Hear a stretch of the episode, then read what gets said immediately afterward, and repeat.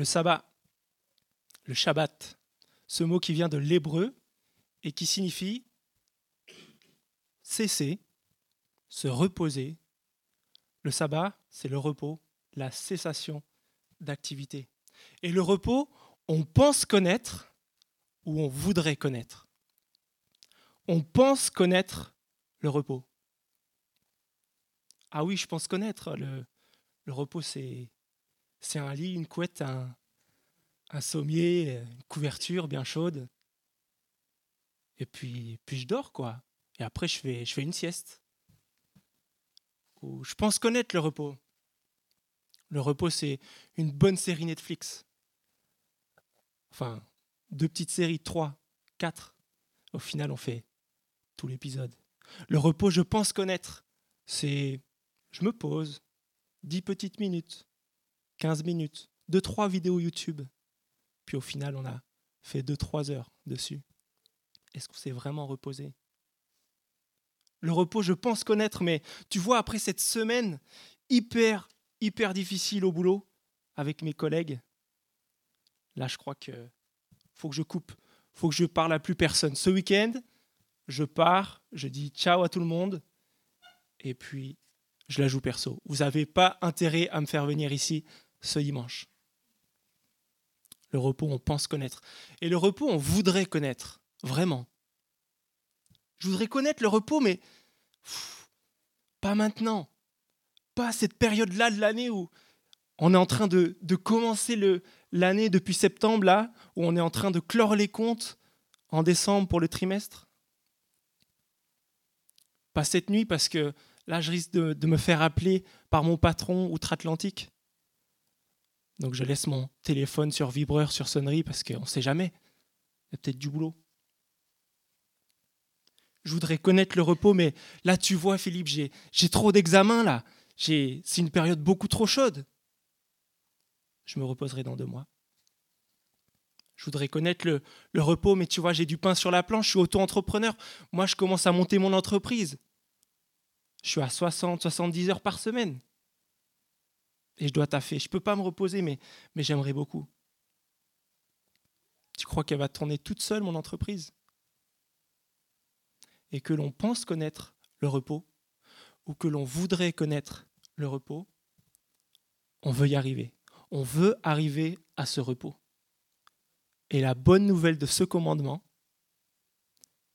la bonne nouvelle de cette quatrième parole, c'est que Dieu veut ce repos pour nous. Dieu, il connaît vraiment le repos et il veut vraiment ce repos pour nous. Alors on va regarder à ces trois textes de l'Ancien Testament et comment achever trois ennemis qui nous empêchent de vivre le repos que Dieu veut pour nous. Trois ennemis qui entravent notre quête au repos. Ces trois ennemis qui sont l'activité, l'esclavage et l'individualisme. Vous pouvez suivre dans le bulletin et puis il y a les passages juste à côté. Alors c'est parti, on va au fond le sabbat, sabbat tout, sabbat toute activité avec le repos de Dieu, sabbat tout esclavage avec la libération de Dieu, et sabbat tout individualisme avec la communauté de Dieu. Premièrement, le sabbat, sabbat toute activité grâce au repos de Dieu. On passera un peu plus de temps sur cette première partie. Regardez avec moi page 53 de vos Bibles. On va relire ces passages, c'est pas long. Exode 20, versets 8 à 11, page 53.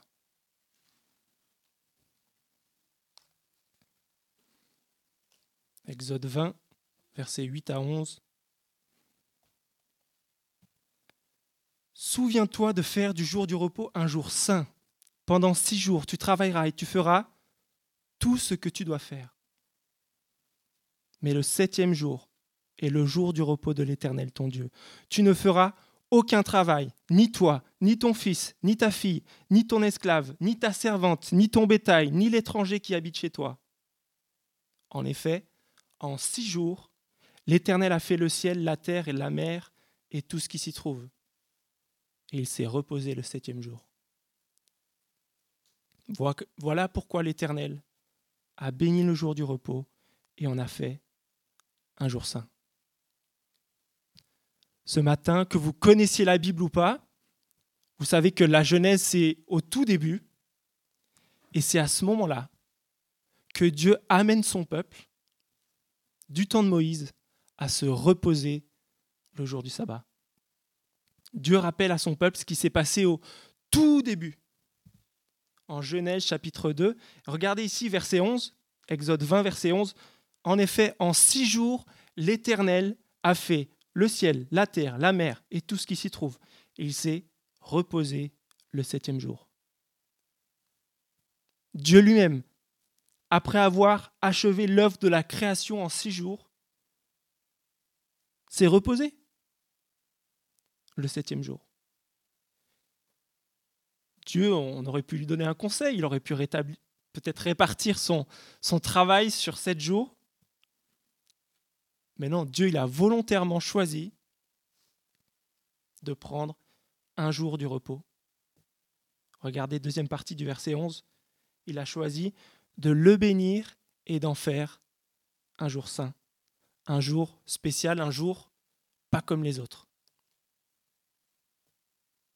Et le truc fou, c'est que la finalité de Dieu, après son activité, c'est pas d'en faire toujours, toujours, toujours plus, c'est de s'arrêter. C'est de cesser. Dieu, il a l'équivalent de 1000 emplois du temps de ministre. Excusez du peu, il crée l'univers. Mais là, Dieu, après six jours, arrête de créer. Il cesse, il se repose. La finalité de l'activité de Dieu, c'est de cesser d'être actif. Et l'intention de Dieu dans ce commandement, c'est de nous faire participer à cet état de plénitude, à cet état d'épanouissement complet. Et ça a deux implications. Une implication pour le travailleur acharné, qui manque de repos, et une implication pour le paresseux, qui abuse du repos. Le travailleur acharné, lui, il manque de repos. Il dit oui au travail, mais non au repos. Il n'a pas assez de repos. Son but unique, son leitmotiv, 24 heures sur 24, 7 jours sur 7, de produire, de capitaliser, de finir les to-do list qu'il s'est faites et d'en rajouter toujours plus, même si ça empiète sur son temps de repos? Coûte que coûte?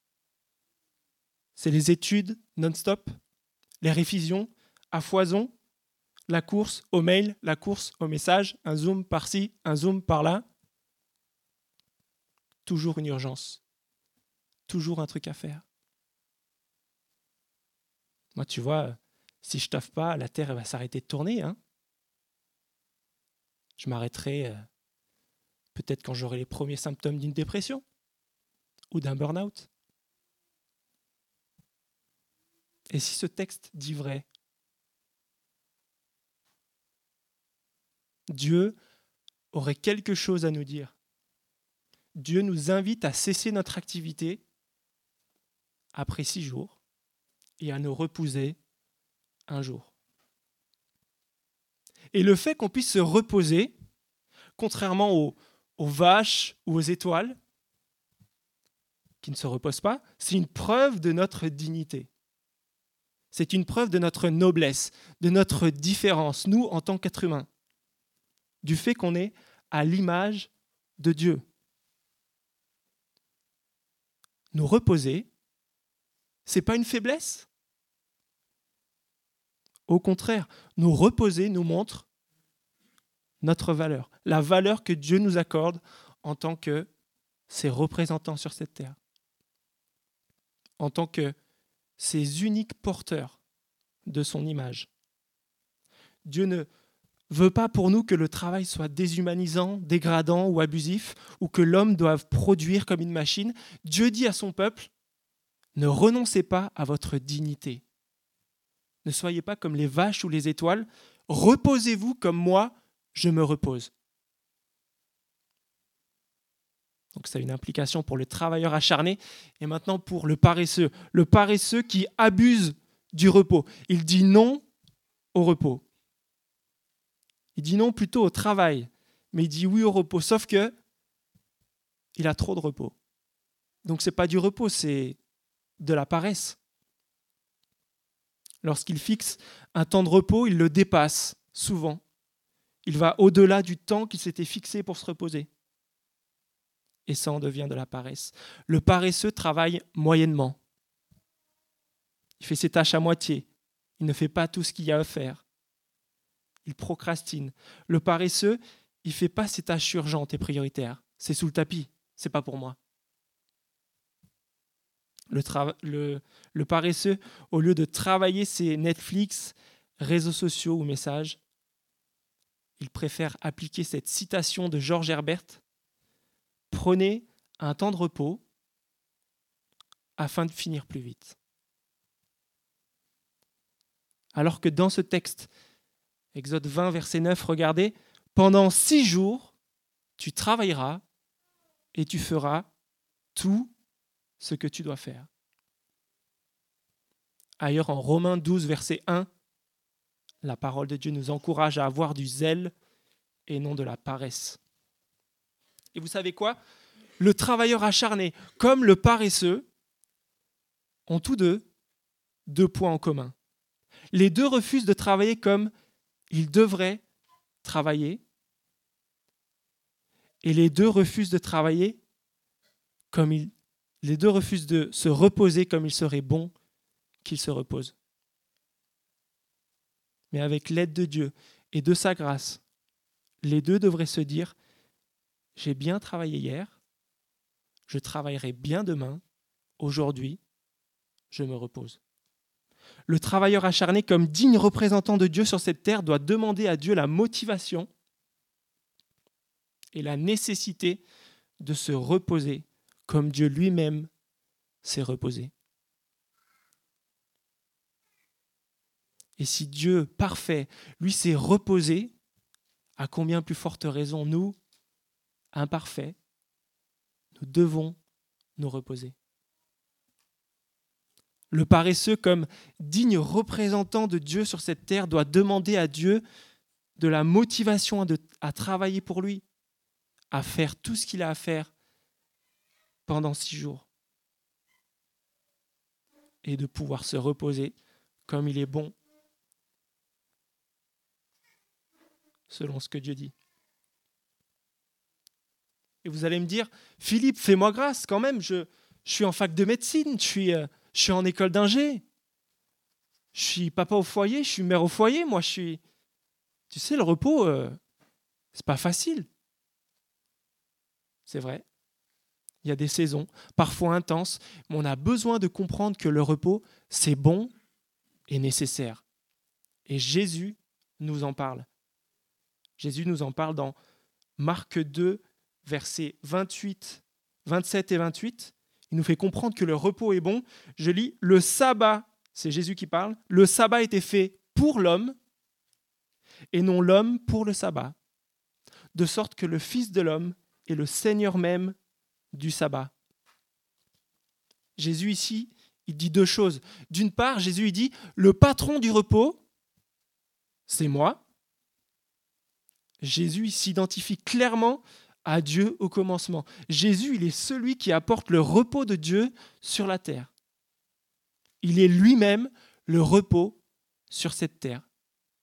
Deuxième chose, Jésus il dit, le but de Dieu pour le sabbat, le but de Dieu avec le sabbat, c'est de montrer sa bonté envers l'homme. Dieu a mis en place le sabbat pour l'homme et c'est bon pour l'homme. Et peut-être que ce matin, certains d'entre vous ne sont pas convaincus de l'existence de Dieu, convaincus que Jésus est Dieu ou convaincus que Dieu est bon. Mais en fait, si on réfléchit bien, le jour de votre semaine que vous préférez le plus, c'est sûrement le jour de repos. Et historiquement, c'est pas les politiciens français qui ont promulgué cette euh, loi sur le jour du repos hebdomadaire le 13 juillet 1906. Mais c'est bien le Dieu d'Israël qui a instauré ce jour il y a plus de 3000 ans pour son peuple, alors qu'aucun autre peuple sur la surface de la terre ne connaissait de jour de repos. Et ça a commencé avec le peuple de Dieu. C'est excellent, non? Le sabbat, sabbatou, sabbat toute activité avec le repos de Dieu.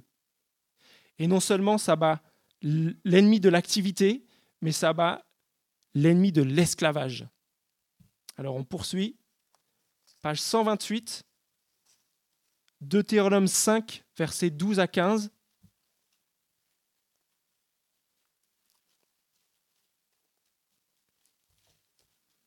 Page 128, Deutéronome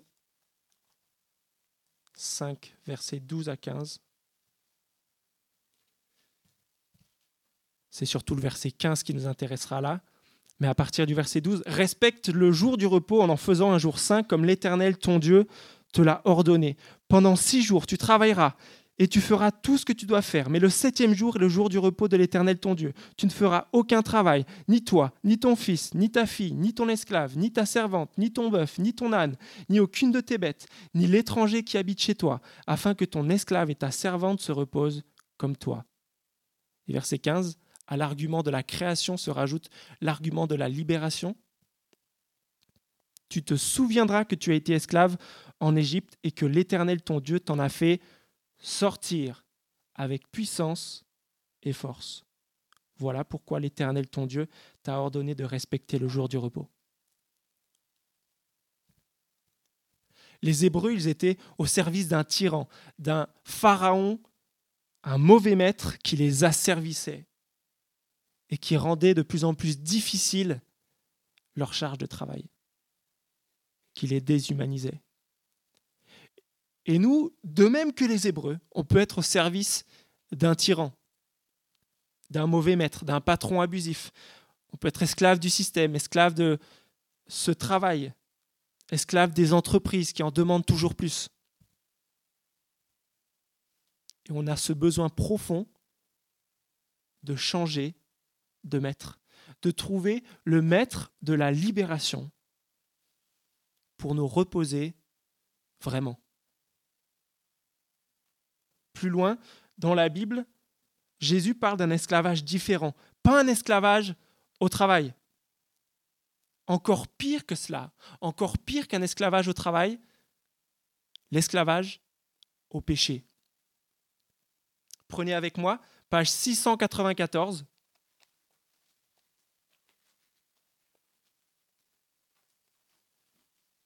Page 694 dans Jean chapitre 8.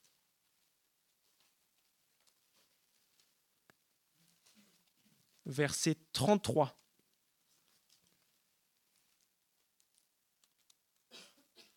On assiste ici à une conversation entre Jésus et des Juifs. Et les Juifs, verset 33, disent Nous sommes la descendance d'Abraham et nous n'avons jamais été esclaves de personne. Comment tu peux dire, Jésus, vous deviendrez libres Et là, Jésus dit En vérité, en vérité, je vous l'ai dit, leur répliqua Jésus. Toute personne qui commet le péché est esclave du péché. C'est clair, non? Toute personne qui commet le péché est esclave du péché. C'est-à-dire, nous tous, on est tous esclaves du péché. Le péché, c'est cette volonté personnelle de n'en faire qu'à ma tête de faire comme si Dieu n'existait pas, mais que c'était moi, le petit Dieu de mon existence. Et de la même manière que les Hébreux étaient au service d'un pharaon tyrannique, nous sommes esclaves du maître qui nous contrôle. Et ce maître qui nous contrôle, ce maître qui nous, qui nous a servi, c'est le diable. Et nous sommes esclaves du péché. Nous sommes tous enfermés dans la plus grande prison du monde. Et ainsi, nous ne pouvons pas nous reposer parce que nous ne sommes pas libérés avec puissance et force de notre esclavage. Mais voilà la solution, toujours dans ce texte de Jean 8. Voilà la clé de sortie de cet asservissement, de cette prison, verset 36. Si donc le Fils vous libère, vous serez réellement libre. La clé, c'est le Fils. La clé, c'est Jésus. Ce Jésus qui est le patron du repos, c'est aussi le patron de la libération. Et comment Jésus nous rend libres? Comment il nous rend libres de cet esclavage du péché? C'est à cinq reprises dans ce texte. Cherchez avec moi, verset 31. Si vous demeurez dans ma parole, vous êtes vraiment mes disciples. Verset 37. Vous cherchez à me faire mourir parce que ma parole ne pénètre pas en vous. Verset 43. Pourquoi ne comprenez-vous pas mon langage? Parce que vous ne pouvez pas écouter ma parole. Verset 47. Celui qui est de Dieu écoute les paroles de Dieu. Vous, vous n'écoutez pas parce que vous n'êtes pas de Dieu. Verset 51. En vérité, en vérité, je vous le dis, si quelqu'un garde ma parole, il ne mourra jamais. Donc comment Jésus nous rend libres de cet esclavage du péché? Par sa parole. Ce Dieu qui a sorti avec puissance et force son peuple des mains du tyran égyptien, il l'a fait aussi pour nous par le moyen de Jésus-Christ pour nous libérer de l'esclavage du péché. Comment? Par sa parole. Et dans les deux cas, le peuple des Hébreux, comme nous, une fois libérés, nous devons nous reposer pour reconnaître notre changement de condition, notre changement de maître. Cher ami, si tu n'as jamais été convaincu de cela, Jésus te le dit, tu es esclave du péché. Tu as absolument besoin de reconnaître ton état d'esclave, que le seul moyen de libération est en Jésus, dans sa parole, dans la parole de Dieu. On a mille paroles qu'on peut écouter dont nous-mêmes, mais ce n'est pas ça qui nous libère. Ça nous laisse esclaves de notre péché. Mais si on demeure dans la parole de Jésus, si on veut être proche de sa parole, alors il nous rendra libres. Et à ce moment-là, en reconnaissant que tu es libéré, tu peux t'arrêter, tu peux te reposer et remercier Dieu qui te libère par la parole de Jésus. Dieu qui te libère avec puissance et force de ton esclavage. Et même si on appartient à Jésus, dans bien des recoins de notre vie, on reste esclave du péché, esclave de nos luttes, ce qui nous empêche de nous reposer et de vivre pleinement ce commandement. On a donc besoin de puiser dans cette parole de Jésus qui nous amène toutes les clés, toutes les vérités nécessaires pour nous rendre libres. Vous connaîtrez la vérité et la vérité vous rendra libre. Demeurer dans la parole de Jésus, se l'approprier, la méditer, se la rappeler, se la mémoriser, nous changera au quotidien et nous permettra de nous reposer dans l'œuvre de salut de Jésus pour nous. Avant, on était au service d'un tyran, d'un mauvais maître, mais le patron du repos nous a libérés et il s'est il est à présent devenu notre maître. Et on ne doit plus servir l'ancien maître. Le sabbat, après me rappeler que je suis pleinement humain, à l'image de Dieu, doit me rappeler que je suis libre. Le sabbat, ça bat l'activité, ça bat l'esclavage, et ça bat l'ennemi numéro 3, on va aller plus vite, l'individualisme. Le sabbat, ça bat tout individualisme grâce à la communauté de Dieu. Page 87, c'est en bas à droite de la page, inversé. Dans Lévitique, verset 23, euh, chapitre 23, verset 3.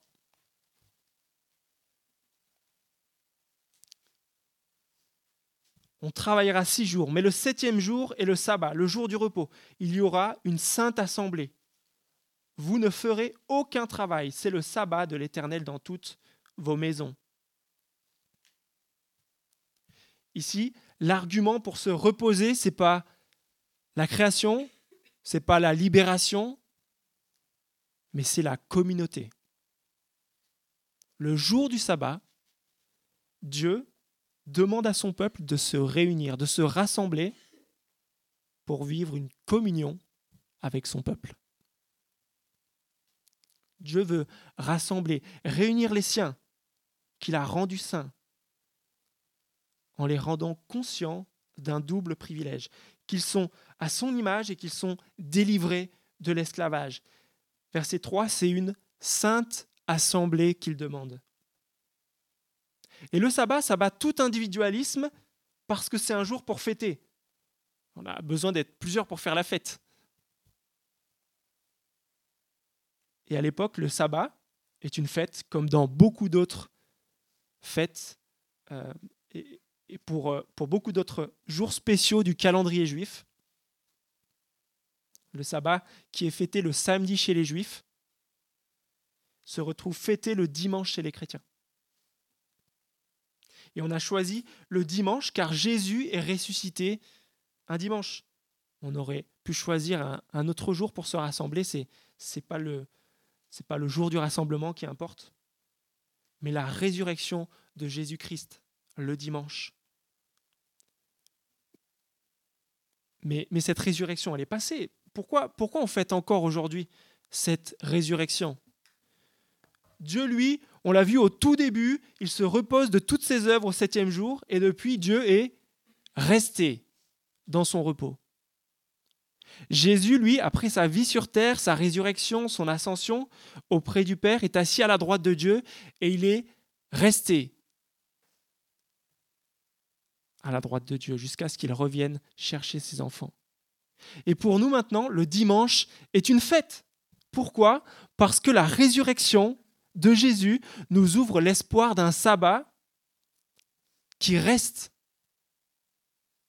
qui ne s'arrête jamais. Un sabbat qui ne cesse pas. La résurrection de Jésus nous ouvre la voie d'un repos qui ne finit pas. Et si vous êtes depuis peu avec nous les dimanches matins, c'est génial que vous soyez là. Et l'auteur de l'épître des Hébreux vous dit au verset chapitre, au chapitre 3 et 4, euh, je vous le paraphrase, le repos parfait n'est pas encore arrivé, mais ne manquez pas le repos parfait. La promesse d'entrer dans le repos parfait est encore valable. La promesse d'entrer dans ce repos parfait est encore valable alors on veut faire attention que personne ne reste en arrière et court derrière le repos sans y entrer. C'est vrai, on, a hâte d'être au ciel, on a hâte, notre espérance, elle est là. Mais le truc énorme, les amis, c'est que le dimanche, c'est l'avant-goût du repos qu'on vivra dans l'éternité. Le dimanche, c'est l'apéro de la fête éternelle. Ça ne nous donne pas envie de goûter à ça chaque dimanche, un apéro? On est dans le sud, quand même.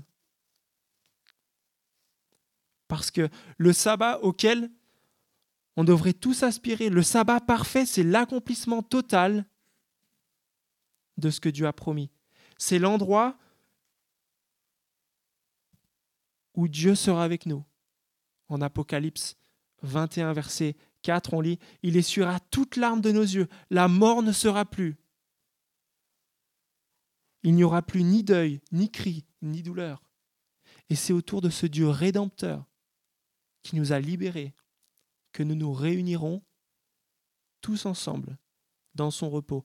On n'aura pas, non, une journée de congé, ni un week-end de repos, on n'aura pas une semaine de relâche, ni un été de vacances, ni une année sabbatique, ni une pré-retraite de cinq ans. On aura une éternité de repos. Peut-être que parmi nous, il y a des personnes qui ne se sentent pas faire partie de cette fête, de la communauté, mais qui sont seuls, qui se font avoir par l'ennemi de l'individualisme. Alors que le sabbat, sabbat tout individualisme grâce à la communauté de Dieu. Je m'explique. Quand je ne viens pas le dimanche à l'église, je me prive de la fête avec d'autres. Quand le dimanche, je bourlingue à gauche, à droite, tout seul, en famille, avec des amis, pour faire toutes les sorties inimaginables, c'est un moment de fête que je rate. Le dimanche matin, ça ne se fête pas à Leroy Merlin, en train de bricoler toutes les pièces inachevées de ma maison, les mains dans le cambouis. Le dimanche matin, ça ne se fête pas à Lidl en faisant les courses du mois ou devant ses réseaux sociaux au fond du lit parce qu'on a mal géré notre temps de sommeil durant la semaine. Le dimanche matin, ça ne se fête pas au lit parce qu'on l'a fait trop tard avec les potes la veille. Le dimanche matin, ça ne se fête pas non plus en révisant nos examens. Bien sûr qu'il y a des exceptions, c'est sûr. Personne n'arrive à être là les 52 dimanches de l'année. Mais le dimanche, c'est la fête communautaire qui bat tout individualisme. C'est la fête communautaire en anticipation du repos final que l'on vivra dans l'éternité. Le sabbat, sabbat tout, sabbat toute activité, grâce au repos de Dieu, sabbat tout esclavage, avec la libération de Dieu, sabbat tout individualisme grâce à la communauté de Dieu.